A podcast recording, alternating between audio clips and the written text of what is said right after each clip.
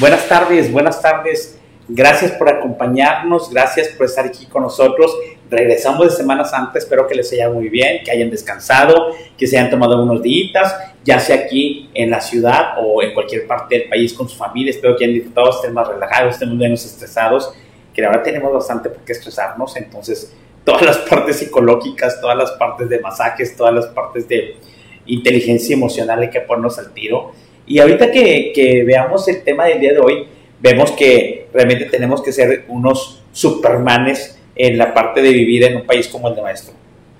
Entonces, cuando nosotros hacemos este tipo de, de, sesiones, hacemos con temas que son actuales, que nos, eh, digamos que nos afectan de cierta manera y cómo nosotros damos algunos tips, algunas cuestiones de objetividad en la manera de cómo seguir adelante. Gracias a la gente que está conectada y se están empezando a conectar. Y si no nos pueden escuchar, no hay problema. Nosotros con mucho gusto lo hacemos. Lo pueden ver más tarde eh, dentro de la parte del Facebook Live o el día de mañana en la parte de YouTube. Pues muy bien, estamos aquí, gracias, regresamos, es martes 4.30 de la tarde, interactuando con cinco consultores, compartiendo conocimiento y experiencia con un servidor de Reno, director de, de grupos SIL Consultores, SIL Consultores, tenemos SIL Training Center, tenemos SIL Marketing Media, donde está aquí nuestro, nuestro productor, eh, tenemos es Compliance y tenemos cuatro empresas para estar al servicio de ustedes. Gracias a toda la gente que está, nos acompaña yo. Y tenemos un tema bien interesante el día de hoy.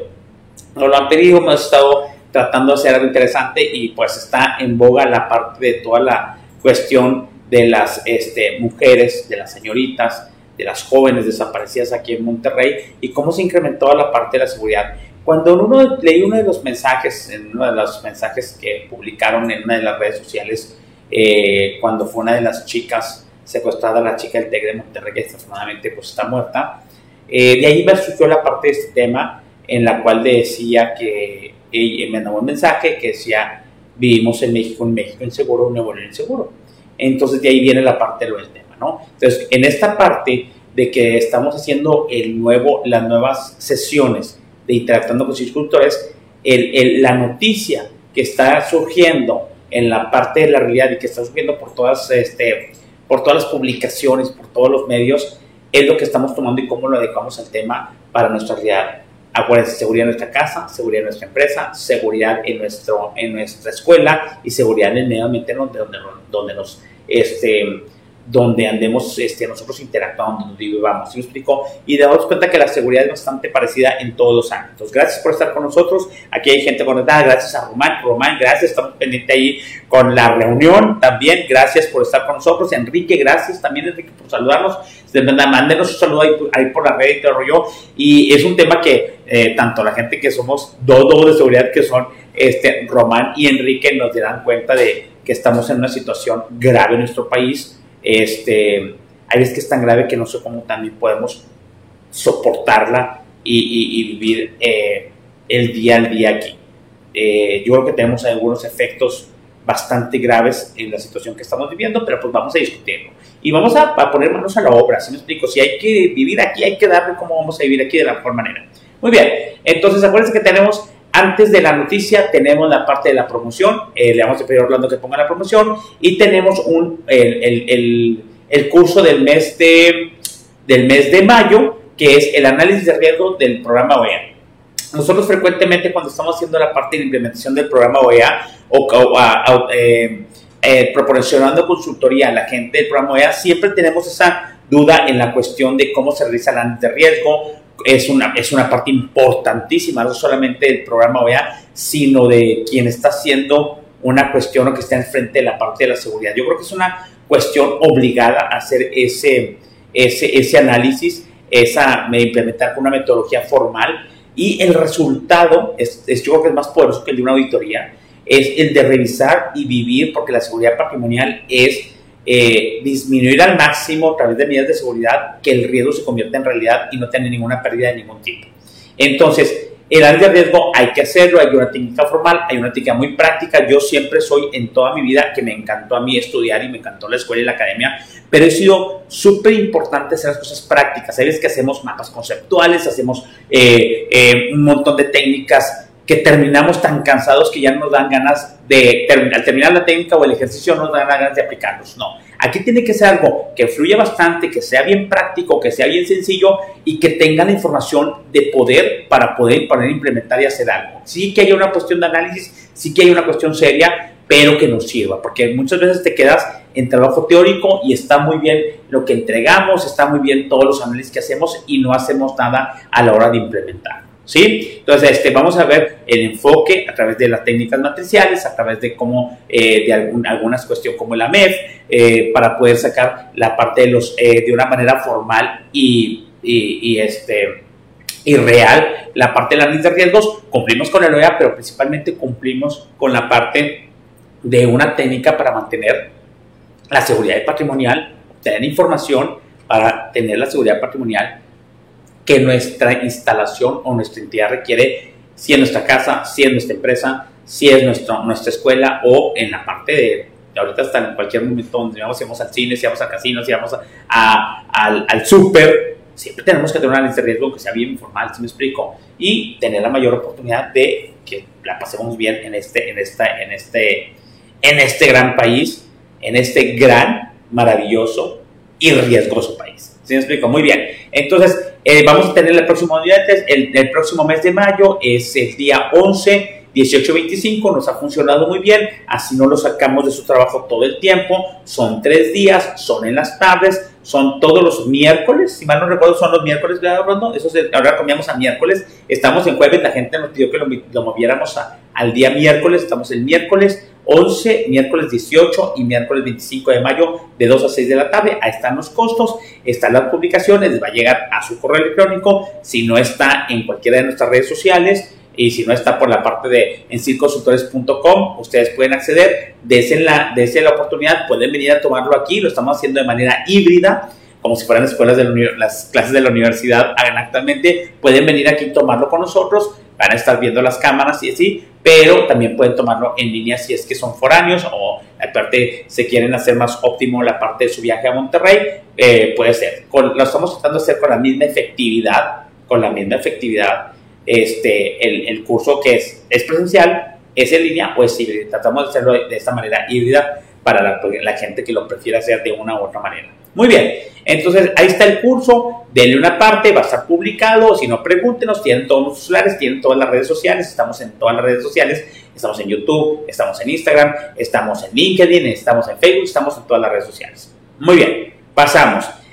El día de hoy, como les dije, el tema viene de una noticia y viene la parte de la noticia tan desagradable y tan este, sorpresiva y que ha desatado una serie de, de desapariciones que ya estaban o ya existían, pero que ahora todo el mundo ha sacado a partir de la muerte de esta chica de Marifer, la chica del TEC de Monterrey, que aparte están ahorita en la parte de las audiencias porque ya atraparon al, supuesto feminicida, y, pero fue una noticia que revolucionó toda la parte de las redes Yo también compartí la situación yo también compartí la situación, o más bien la, información de la situación que estaba pasando esta chica, se me hizo algo inverosímil. Este, tengo mis, mi análisis respecto, todos los seguridad, pero estamos haciendo un análisis, ya había muchos youtubers que hicieron un análisis respecto a lo que estaba sucediendo, y aquí una cuestión en particular, el análisis de lo que pudo hacer, pero más que nada el análisis para la cuestión de cómo hacer la parte preventiva. Si a mí me gusta y algo que yo promuevo es,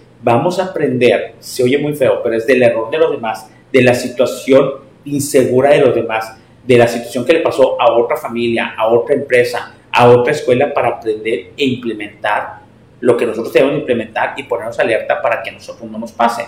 ¿sí? Aprender del error. Yo creo que es lo que quiere la gente que le suceda una cosa como estas, es para que no vuelvan a hacer daño, es para que no le suceda a otra gente.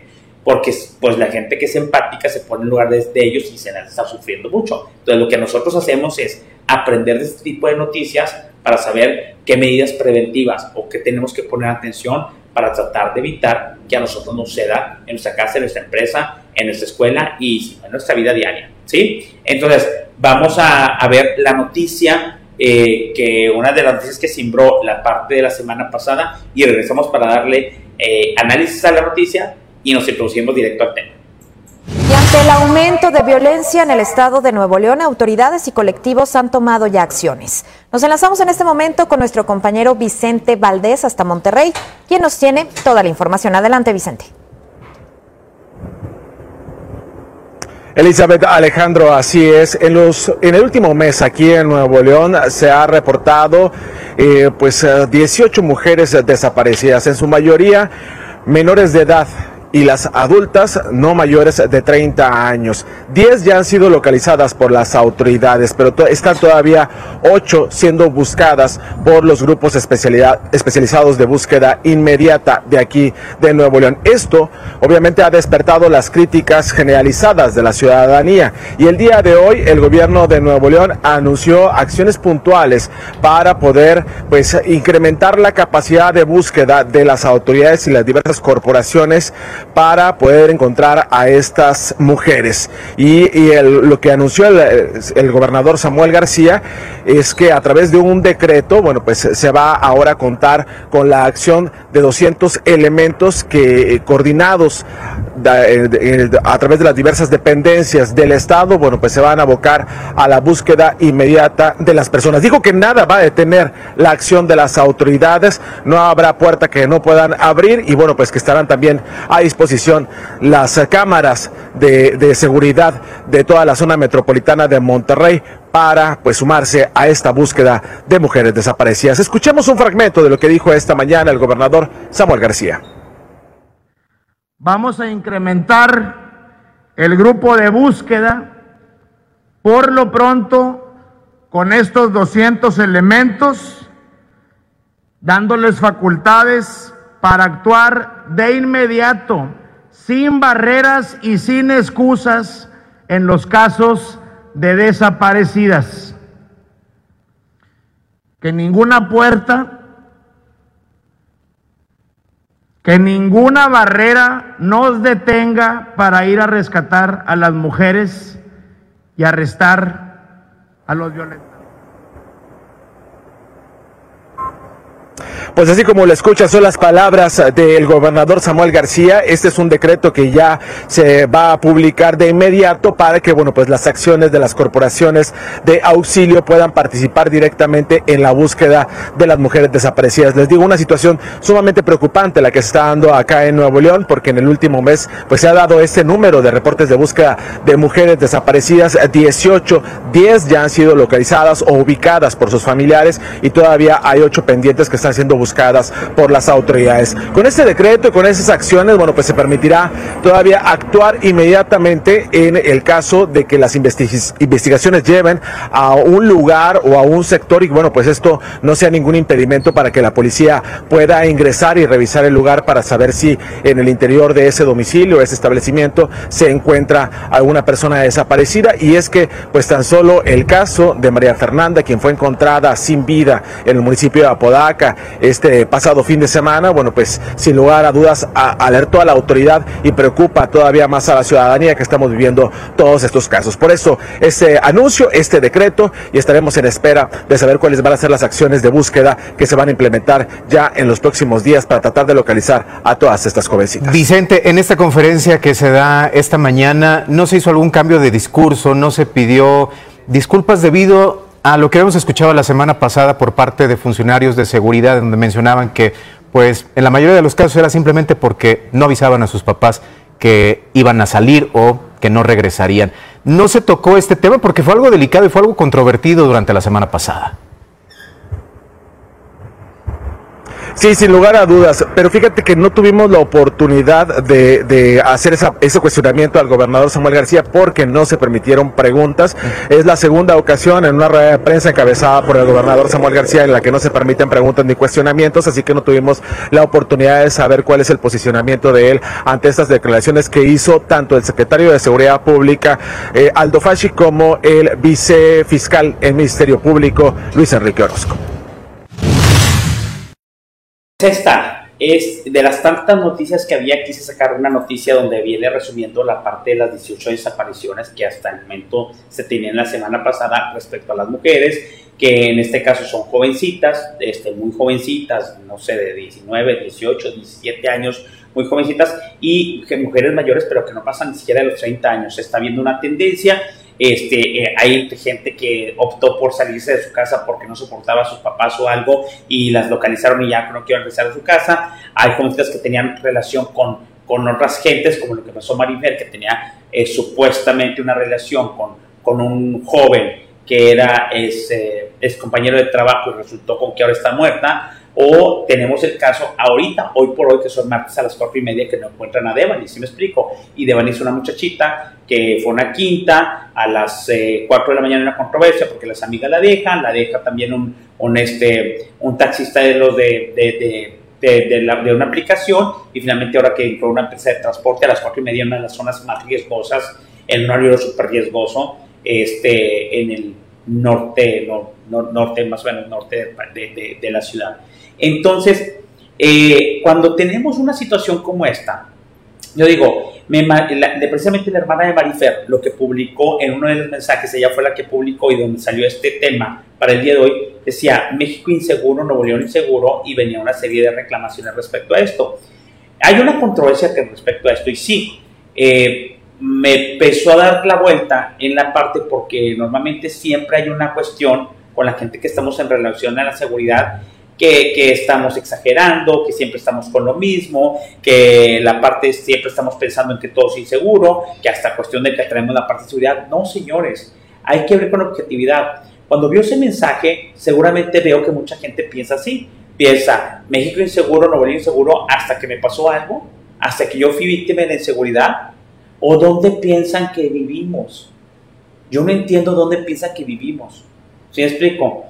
O sea, es una realidad de hace muchos años. Las estadísticas lo marcan. ¿Sí me explico? El INEGI se acaba de sacar una estadística donde está casi un 30-40% de percepción de inseguridad de toda la gente y que ponemos a un 30% le ha pasado a alguien algún acto inseguro, algún acto ilectivo, algún acto ilícito donde son una víctima ya sabemos el gran porcentaje de gente que no forma parte de la estadística porque no denuncia, porque las autoridades no ponen un, un, instrumento para denunciar fácil o para la parte de poner atención, lo vemos como tiempo perdido. ¿Sí? Entonces, yo en este momento no concibo la idea, o se me hace muy duro pensar que la gente no sabe en dónde vive que hasta que le pasa algo dice que está una, una persona, estamos viviendo en un país inseguro, en una, en, una, en una ciudad insegura, en una sociedad insegura. Entonces creo este, que hay un verbo que la gente está utilizando ahorita que se llama normalizar. Pasó en esta cuestión que traen ahora con lo que sucedió con Sacha Sokol, que es una artista de nuestra generación, tiene la chica unos 53 años, ex con lo que pasó con Luis de Llano, que fue con quien tuvo una relación. Es como una persona de 39 años podía llevar de la mano y empezar a tener relaciones íntimas y tener una parte que ella denomina grooming y que venía a los tribunales. Y la gente que estaba alrededor en ese momento de esa televisora tan famosa en la que estaban, decían, es que ya se normalizó la situación. Era normal tener eso, era tener normal de gente mayor con niñitas, teniendo una relación así. Bueno, haciendo una analogía, aquí la parte estamos normalizando la parte del delito. Es normal que te roben, es normal que te secuestren, es normal que te vayan a, ¿cómo se llama?, hacer algún daño. Es normal que vivas la gente cristiana con el Jesús en la boca, como quien dicen. No es normal, señores, se los he dicho. Normalmente para un servidor, cuando sale normalmente fuera del país, a países más seguros, no sé, Estados Unidos, Japón, Canadá, etcétera, cualquier país que sea más seguro que México, dices, ah, cañón, y andas con la parte este, como alerta y te dicen, espérame, es que aquí no sucede, es que aquí no es así, es que aquí no te van a robar tu cámara, no te van a robar tu celular, es que no van a estar viendo a tu hija. Si me explico, la puedes ir dejar sola aquí a la compra, a comprar una tienda de conveniencia pero la gente vamos escamados por lo que vivimos aquí y por la alerta de seguridad, pero no es normal. Nosotros estamos normalizando la parte de, ay, hay inseguridad. Ay, la parte, pues secuestran a una. Yo como que ya tengo que ir a la fiesta. A lo mejor comparto por redes sociales y hay muy poca empatía con la gente que le sucede esto. ¿Sí me explico? Es que sí hay mucha gente buscando a Devani, sí, pero de toda la gente que le está buscando, hay poca empatía de las autoridades hay una corta, una, inclusive nosotros como ciudadanos, poca responsabilidad. Creo que somos ciudadanos que no dimensionamos y debemos mal vivir en un país inseguro y nos comportamos de otra manera, no nos comportamos como ciudadanos, como eh, gente de familia, como alumnos, como trabajadores de un país inseguro. Eso es lo que nos ha fallado. Entre muchas cosas que nos han fallado, yo creo que no hemos tomado la realidad de dónde vivimos y vivimos con prácticas o con medidas de seguridad o vivimos como comportamientos como si viviéramos en Dinamarca. ¿Sí? O como si viviéramos en Canadá. No, señores, vivimos en un país inseguro y en ese país inseguro es donde yo me voy a pasear, es donde voy al súper, es donde está mi empresa, donde voy a trabajar, es donde está mi escuela, donde mis hijos van a estudiar y es donde está mi casa. Porque quiero mucho mi país o por cualquier situación me tengo que quedar aquí a vivir. Entonces necesitas un comportamiento de un ciudadano o de una persona que vive en país de alto riesgo. Y esa es la realidad de vivir en un país de alto riesgo implica ciudadanos y personas, habitantes, como nos queramos llamar, que se deben de comportar a la altura, ¿sí? A la altura de una persona que vive en un país de alto riesgo. Y hay muchas cosas que tenemos que hacer y normalmente hay cosas que no se nos permiten hacer o que tenemos que hacer obligatoriamente para la parte de poder sobrellevar y poder tener un éxito de que la probabilidad de nosotros formar parte de una estadística negativa, de un robo, de un secuestro, de un feminicidio, de cualquiera de las cuestiones de actos delictivos que hay todos los días en nuestro país, o de que las autoridades no responden, ¿sí? De, de, vivir en esa parte para tratar de tener una mejor vida en este país. No podemos vivir de una manera tradicional, una manera normal. La gente nosotros ya normalizamos, ¿sabes? Aquí vivimos, no pasa nada, sí, sí pasa. He entrado incluso un conflicto, yo tengo una muchachita de 16 años, respecto a la parte de las, todas las niñas que están ahorita, y que ni de chiste va a salir sola, ni de chiste yo la voy a llevar, eh, va, a ir en camión a la escuela, porque tengo algunos medios, alguna gente va a tener que ir en camión y tenemos que preparar, porque tampoco me gusta ir en burbuja, a nuestros hijos, a nuestras mujeres, nosotros mismos, a qué tipo de comportamiento tenemos que vivir. Entonces, había una película que se llamaba El año que vivimos el peligro, aquí es el día que vivimos en peligro, todos los días vivimos en peligro, pero no por eso tengo que dejar de salir a trabajar, no por eso voy a dejar de ir a las empresas, no por eso voy a dejar de fiesta, pero tenemos que ir con las medidas de seguridad preventivas para después, discúlpenme, no andar como los papás de, de las muchachitas eh, muy mortificados, eh, eh, estableciendo, quitando, sacando de la parte del trabajo, este, convocando a 50 gentes para que les ayuden porque las autoridades pues más o menos funcionan y con una cuestión de un, un, este, un sentido cultural tan grande. Incluso les quiero compartir eso, platicando con mi hija y viéndolo de esta persona, dije, te tienes que comportar como un adolescente que vive en un país de alto riesgo. Tengo que ver tu localización, tengo que saber a dónde vas, tengo que tener la información de a dónde vas, quiénes son tus amigos, celular y celular de los papás, direcciones, yo te voy a llevar al lugar, hay horario restringido, si me explico? A dónde vas. Tengo que ir y tengo que conocer a tu primer círculo, que debe ser un círculo confiable de pseudo amigos, de pseudo amigas, ¿sí me explico? Donde tengo que ver inclusive la reputación de la gente con la que te juntas.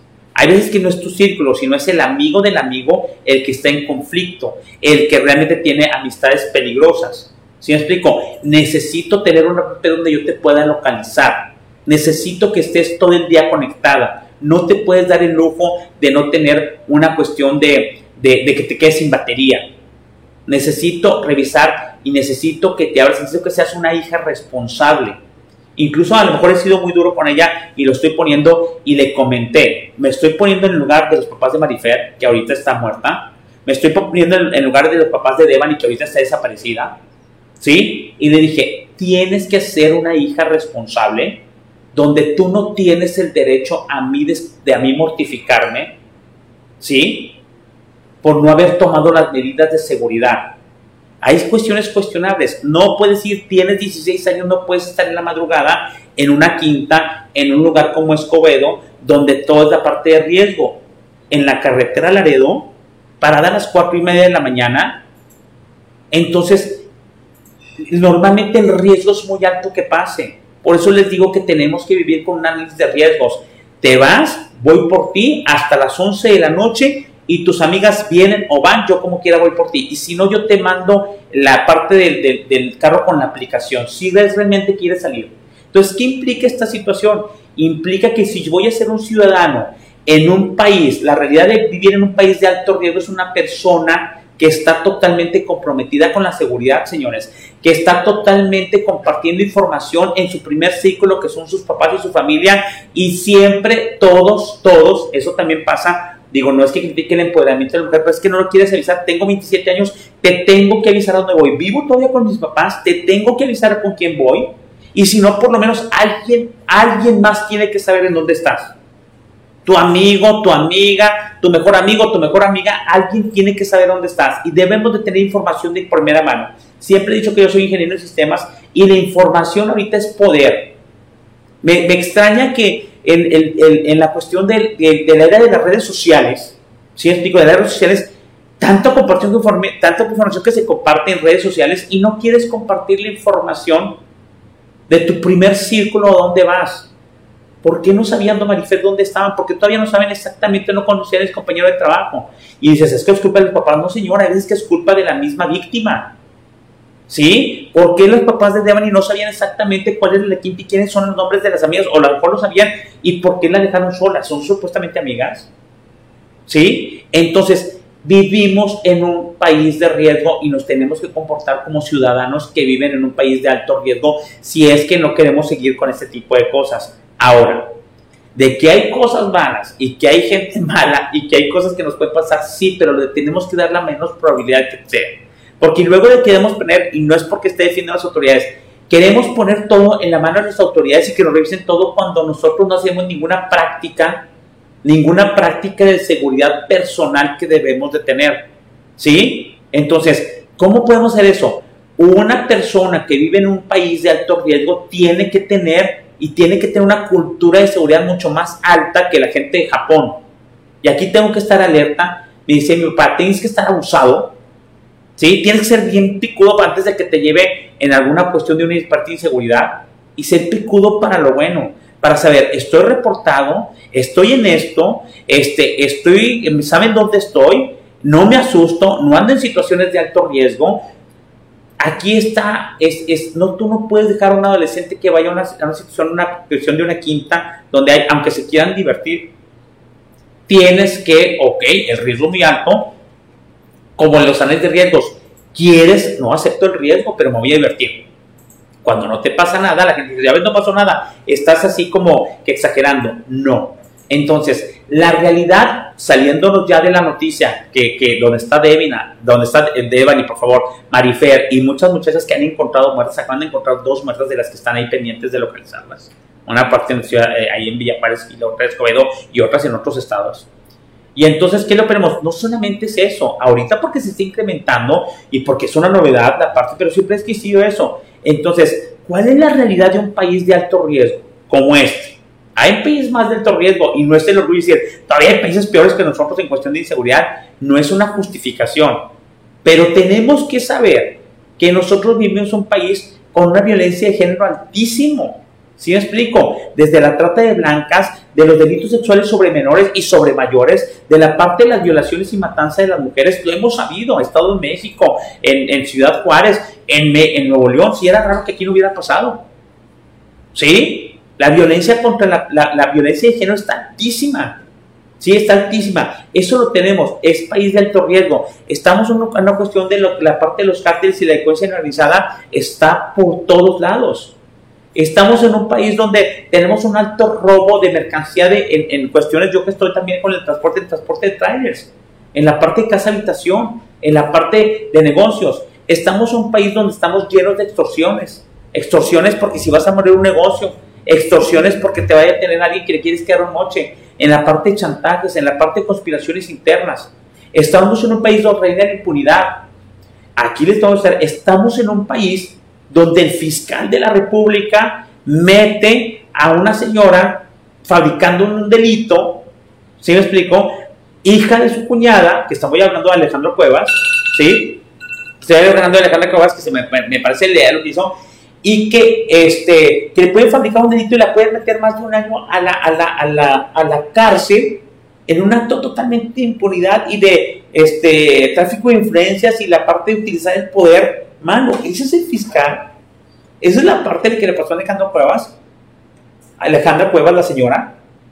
Y tú, todos vimos exactamente todo lo que tuvieron que hacer los hijos, ser inteligentes, trabajar en equipo, buscar ellos de información, hacer justicia de buena manera por su propia mano. La muchacha, ante el, el, el, representante de la Suprema Corte de Justicia, tirada pidiendo clemencia para que sacaran a su mamá con todas las pruebas a su favor, y ha sido más de un año, con gente inteligente, haciendo una labor excelente con todas las redes sociales, en pocas palabras, poniéndose como perros para sacar a su mamá del bote de un delito fabricado.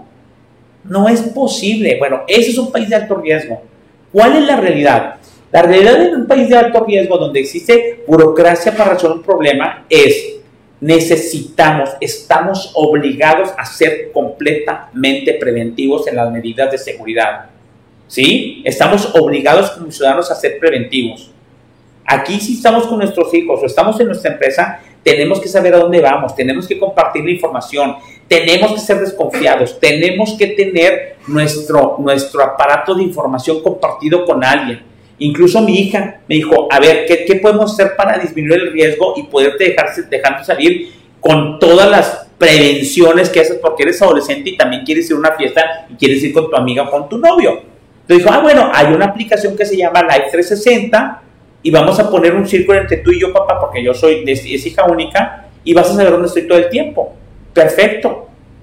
Una niña, un adolescente que vive en un país de alto riesgo, tiene que comunicar a su papá y decir, pues no me gusta, pero ellos tienen que saber todo el tiempo en dónde ando a través de mi celular. ¿Sí? Y luego después esa aplicación me gustó mucho porque mi hija la aplicó con, con una cuestión de grupo de la escuela. Están los cinco o seis que se juntan, ya todos saben dónde andan necesito compartir información, necesito saber con quién vas, necesito utilizar las redes sociales a favor, no en contra, necesito ser más discreto, necesito poner las medidas, el what if, ¿qué pasaría si me voy por acá? ¿Qué pasaría si me voy más temprano? ¿Qué pasaría si voy a hacer esto? ¿Sí? Porque están en la orden del día y más hay, hay ciudadanos de más riesgo, que en este caso son las mujeres, y las mujeres jovencitas todavía están más. ¿Por qué? Porque hay la violencia de género Tienes que saber cómo te vas a cuidar. Entonces, un ciudadano que está aquí tiene que estar lleno de información, ser más hábil, ¿sí? Para saber por dónde me puede venir la parte del delito, qué es lo que están haciendo. Ah, si va por esto, entonces voy a compartir la información, me voy a portar bien, tengo que hacer mis, mis medidas de seguridad eh, si estoy en mi casa, si estoy en mi, en mi empresa, si estoy en mi escuela y si salgo a cualquier lugar, el salón de fiestas, este, eh, si voy al, al súper, si voy al casino, si voy al cine, cuáles son las medidas de seguridad. Tengo que estar siempre alerta, tengo que estar de, la mayor parte acompañado, ¿sí? Por alguien y todo el mundo tiene que saber, por lo menos si no quieres saber tus papás, alguien tiene que saber a dónde vas y con quién vas. Tienes que hacer tu círculo de confianza.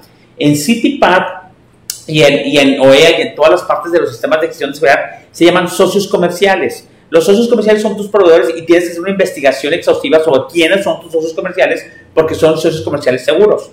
¿Sí? Cuando la gente trabaja en una empresa certificada, tiene que hacer una investigación más exhaustiva que hasta que en comparación a si trabajas en una empresa no certificada. ¿Sí? Entonces, ¿qué pasa? Aquí tú también tienes que saber, a ver, ¿con quién me junto?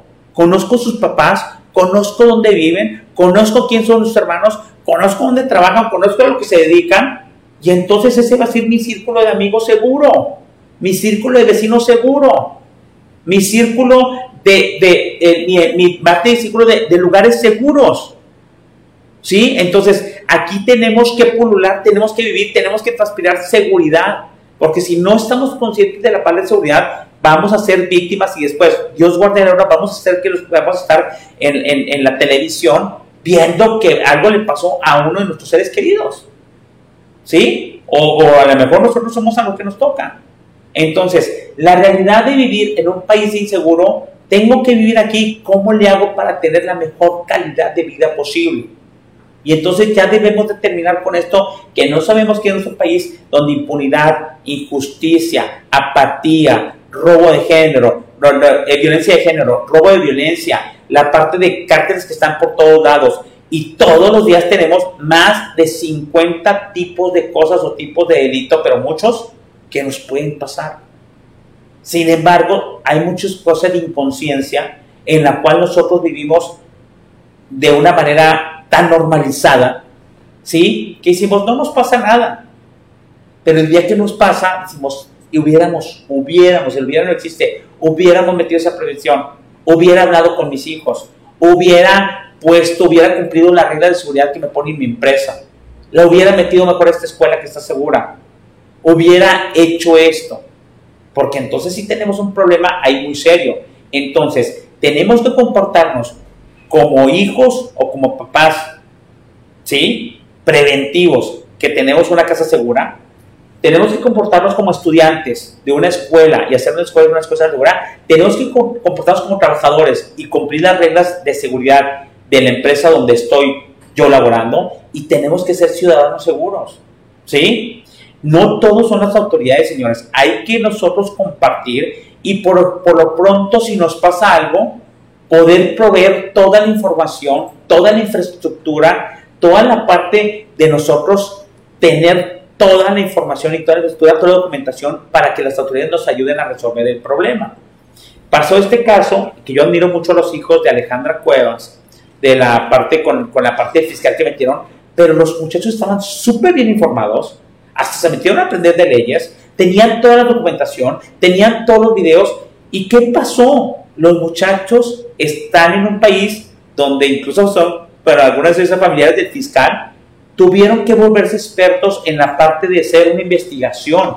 Ya ni siquiera cuidarse, expertos en hacer una investigación, expertos en verse proactivos para mover a las autoridades, expertos en el manejo, en el manejo de medios, expertos en el lenguaje legal, expertos en la parte de cómo nosotros necesitamos resolver. ¿Por qué? Porque a ellos, a lo mejor el Señor tenía un amparo, la parte cuando nosotros en un país de alto riesgo, el delito ya nos tocó, entonces ahí tenemos que resolver de la mejor manera.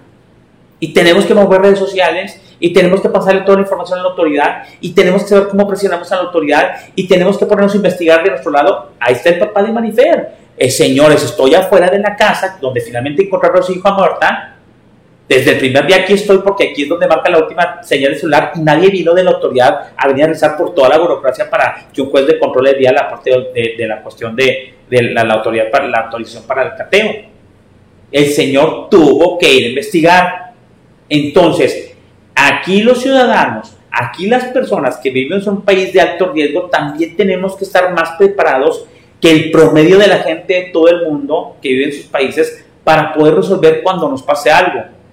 Por estadística, probablemente tenemos un 30 o 40% de gente que le sucede algo, un acto inseguro, ilícito, ilegal en este país. Tenemos una alta probabilidad que nos pase.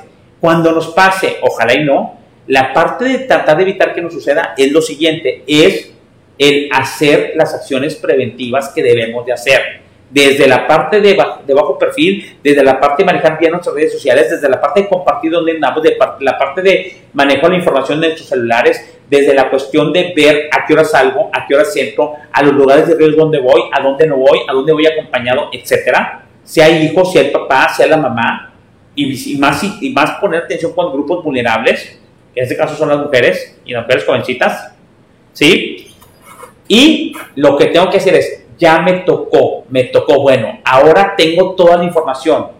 Oye, autoridad, muévete porque aquí tengo el celular, aquí tengo donde fue, ¿qué quieres saber? Conozco a tus otros amigos, conozco la parte celular, conozco el carro, conozco con quién viajaba, yo te puedo ayudar a hacer la investigación porque en un país de alto riesgo, si queremos que funcione, también tenemos que ser casi los que busquemos la justicia. Y el caso está con los señores, los muchachos, los hijos de Alejandra Cuevas, que tuvieron que moverse, tuvieron incluso que dejar trabajos, tuvieron que dejar hijos para poder hacer justicia y para que su mamá saliera y finalmente se resolvió.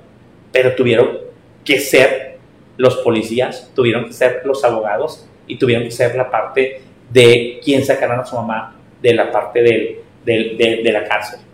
¿Por qué? Porque en este caso la estadística no les favoreció, la estadística se hizo realidad, mete a su mamá por una de las tantas cosas que pasan como extorsión y torreo de injusticia, ¿sí? De impunidad, ¿sí? De fabricación de delitos que tenemos en este país y les tocó.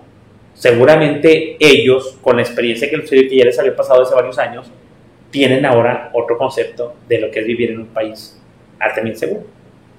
Y después no podemos criticar que alguien que tiene los medios o alguien que puede quiere vivir fuera del país o quiere vivir en otro país. Decimos, ¿por qué? Pero bueno, sigamos viviendo de esta manera. Es, el llamado es, si quieres en la parte estar lo más seguro posible, tú tienes que ser una persona en, la trinchera o en el ámbito donde estés, una persona que tenga de manera consciente establecida las medidas de seguridad preventivas para poder vivir, ya ni digo ni siquiera tranquilos, para poder vivir de cierta manera decente, de cierta manera vivir con menos estrés, de cierta manera vivir de la parte más normal posible en donde estemos. Entonces, valoren por favor si su escuela tiene medidas de seguridad, si su empresa tiene medidas de seguridad, si en su casa se establecen medidas de seguridad, valórenlo. ¿Sí? Si en su ciudad es más segura que otras dentro de este país, valórenlo. Y traten de hacer trabajo en equipo, traten de ser inteligentes, traten de ser colmilludos, traten de ser la parte de sensibles, traten de ser empáticos con respecto a la parte de la seguridad. Necesitamos gente inteligente, gente proactiva, gente que pueda manejar la información, gente que pueda manejar la información, la- la- la- las redes sociales a su favor para hacer frente a la cuestión de toda esta ola de inseguridad, que no solamente son los feminicidas, sino toda esta ola de inseguridad, porque ahora eh, parece que es moda, parece que es un premio, parece que es una cuestión de un beneficio, una cuestión de admiración, el realmente practicar cualquier acto inseguro o cualquier acto delictivo o cualquier acto de ilícito en este país. Y no es, eso no es la parte de lo normal. Bueno, este, quiero saludar antes de irme a la gente, alguna gente que está conectada, a Nora desde Puebla. Gracias, Nora, tengo ahí una llamada, pero ya lo haré, ya estoy ahí con, con, con este, con más tiempo disponible. A Roger, que también, mi estimado Roger, a a un comentario que hace Román, que Román sabe también mucho esto, a Queta María también desde Tijuana, saludos Queta, eh, cuídense mucho por allá, porque también Tijuana es, eh, digamos que dentro de las ciudades, digo, tenemos ciudades, ciudades más de alto riesgo, y dice Román, ya perdimos la capacidad de asombro, es cierto, para todos ya es normal vivir con inseguridad, es lo que decimos que estamos normalizando esta situación, lo cual no es normal ni es cotidiano, ¿sí me explico? Y eh, con seguridad pensamos que mientras no nos pase, la inseguridad no existe. Seamos sensibles, seamos empáticos a lo que les sucede a más gente y tratemos de hacer lo que tenemos que hacer. En resumen, es establecer medidas de seguridad desde el uso del celular, uso de las redes sociales, a dónde voy, medir el riesgo de a dónde voy. Y muchachos, sobre todo la gente que son hijos de familia, no pongan, no pongan en riesgo y sus papás no se merecen que ustedes anden en una parte de riesgo para que después ellos estén todos mortificados y con un sentido de culpabilidad porque les pasó algo. Tengan mucho cuidado con eso, cuídense mucho, Dios los bendiga, los protejan, acuérdense que Dios es primero y también en la cuestión de seguridad también podemos, lo, lo primero es ponerlos en sus manos desde mi punto de vista, entonces eh, le ponemos a alguien más está tecleando, este, sí, eh, JC Paredes, ¿Cuál o cuáles son los estados más inseguros? Pues la última estadística no la tengo a mano, pero hasta la estadística de, de, del inicio, los estados más inseguros es el Estado de México, eh, Guanajuato, eh, Veracruz, eh, la parte de Baja California, Chihuahua y la parte de Michoacán, Guerrero, ahora es Oaxaca, este, hasta donde me acuerdo de la última estadística que había. Eh, eh, los criterios por la parte de inseguridad son la parte de varios que hay rubros, ¿sí me explico? Eh, pero más o menos los rubros en los criterios por cuestión estadística son la parte de la violencia de género, la parte altísima que está en la violencia de género, la parte de la cuestión de extorsiones, la parte de cuestión de chantajes, la parte de violencia con la cuestión del crimen organizado o con la cuestión de, de la cuestión de delincuencia organizada. Si me explico, muertos por delincuencia organizada, donde pues, ciertos carteles se pelean ciertas plazas eh, porque la ciudad es muy atractiva. Este, y la parte, todo lo que es este, eh, cuando no funciona la autoridad en ese estado, que es con pues, impunidad, la parte de cuestiones de mm, eh, reportes de em, denuncias que no prosperan, la parte de la injusticia, la parte de que no dan el castigo como se debe, que no funciona la autoridad en este país. Aquí Samuel García eh, sacó más este, eh, para este caso de esta niña que, estuvo en esta parte de, de, que está desaparecida todavía, espero que la encuentren con vida, espero que no se cumpla la cuestión de que más tiempo pase, la probabilidad es menor de que aparezca con vida, ojalá y no, sus papás los veo muy mortificados, a nuestras organizaciones ayudando y están poniendo la, la cuestión de, de más elementos eh, a, la, a, la, orden de, este tipo de cosas. Voy a terminar, no había pensado terminar con esto, pero hay algo que sí funcionó en Nuevo León y es porque yo lo viví. En mi etapa de juventud a la gente le gustaba mucho andar alcoholizado y andar manejando. Vámonos al rock, vámonos a carburar. Pero el nivel de accidentes era altísimo en jóvenes, el nivel de accidentes y de muertes era altísimo, estamos hablando allá por los noventas. Ahorita los ciudadanos nos enojamos porque hay unas eh, eh, inspecciones antialcohólicas aquí en Monterrey. En San Nicolás, en Guadalupe, dicen, ay, antialcohólica, no puedo tomar, todo río. Pues si tomas, toma un taxi, no tomas y manejes. Nos cuesta mucho, las multas son altísimas, 20, 30 mil pesos, pero lo que sí he visto es que el índice de accidentes, no lo he visto publicado, pero yo lo veo en las noticias, es muy mínimo donde mueren jóvenes. Antes la gente que se alcoholizaba era muy, muy, alta y morían gente, siempre adolescentes y jóvenes en la parte de los automóviles. Pero cuando nosotros nos ponemos una regla por parte de la autoridad, no queremos comprometernos, se nos hace tedioso, se nos hace injusto, nos queremos quitar de la parte de la inspección antialcohólica. Es la parte de que la gente no colabora con las autoridades cuando las autoridades se quieren portar bien.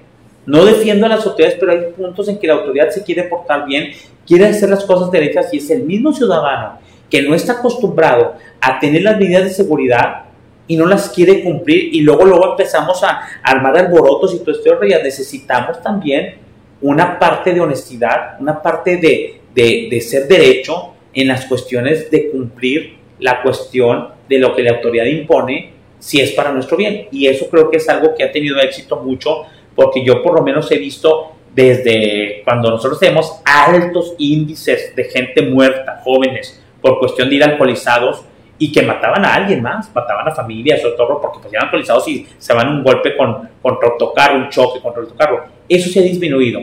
Y eso se ha disminuido, pero tuvieron que poner la regla muy alta. Este, está como que si pasas por un retén, lo que te pueda pasar de que es desde 20 mil pesos y te van a quitar el carro 30 mil pesos, tienes que irte derecho pero eso es buen resultado. Yo creo que son las cosas que ha funcionado, pero en países de aquí tenemos que revertir la parte de la cultura. ¿Sí me explico? Entonces, pues bueno, hay cuestiones como esas que esa, espero que haya contestado ahí tu, tu parte, eh, José Paredes, con esto.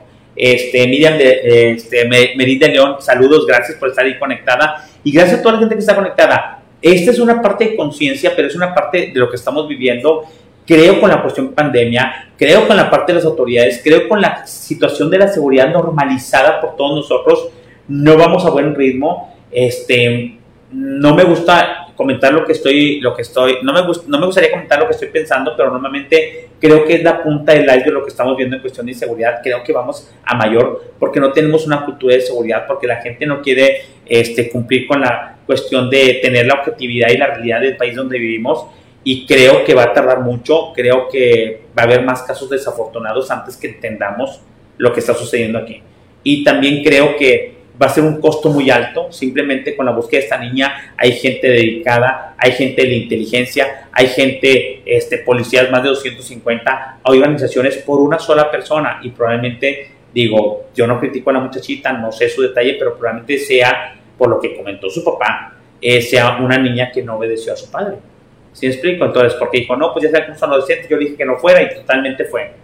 también los hijos y también la gente tenemos que estar conscientes de poner nuestro grano de arena que no tenemos, no tenemos el derecho de preocupar a papás, a empresas, a líderes, a gobiernos por un comportamiento inseguro que nosotros nos vale y queremos tener.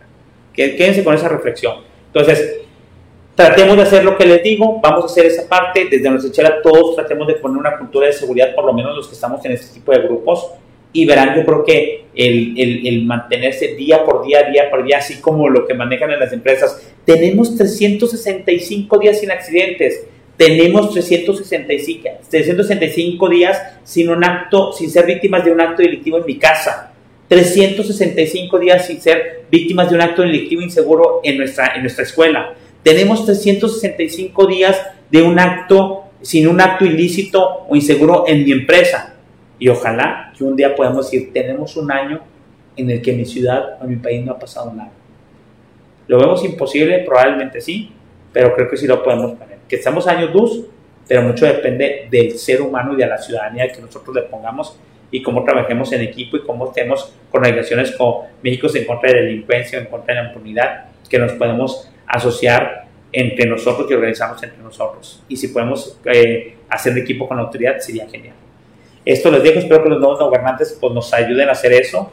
Este, acuérdense que estamos entrando en nuestras redes sociales, estamos en LinkedIn como Edgar Moreno y, y Consultores, en Facebook igual como Edgar Moreno y CIR Consultores, estamos en Instagram, estamos en YouTube y estamos en, TikTok también, ahí con unos videos chiquitos, pequeñitos, con algún mensaje respecto a contribuimos con nuestro gano de arena a hacer también un poco la parte de la, de la conciencia, en la parte de la seguridad para toda la gente que estamos viviendo en este querido país que es hermoso, pero totalmente inseguro.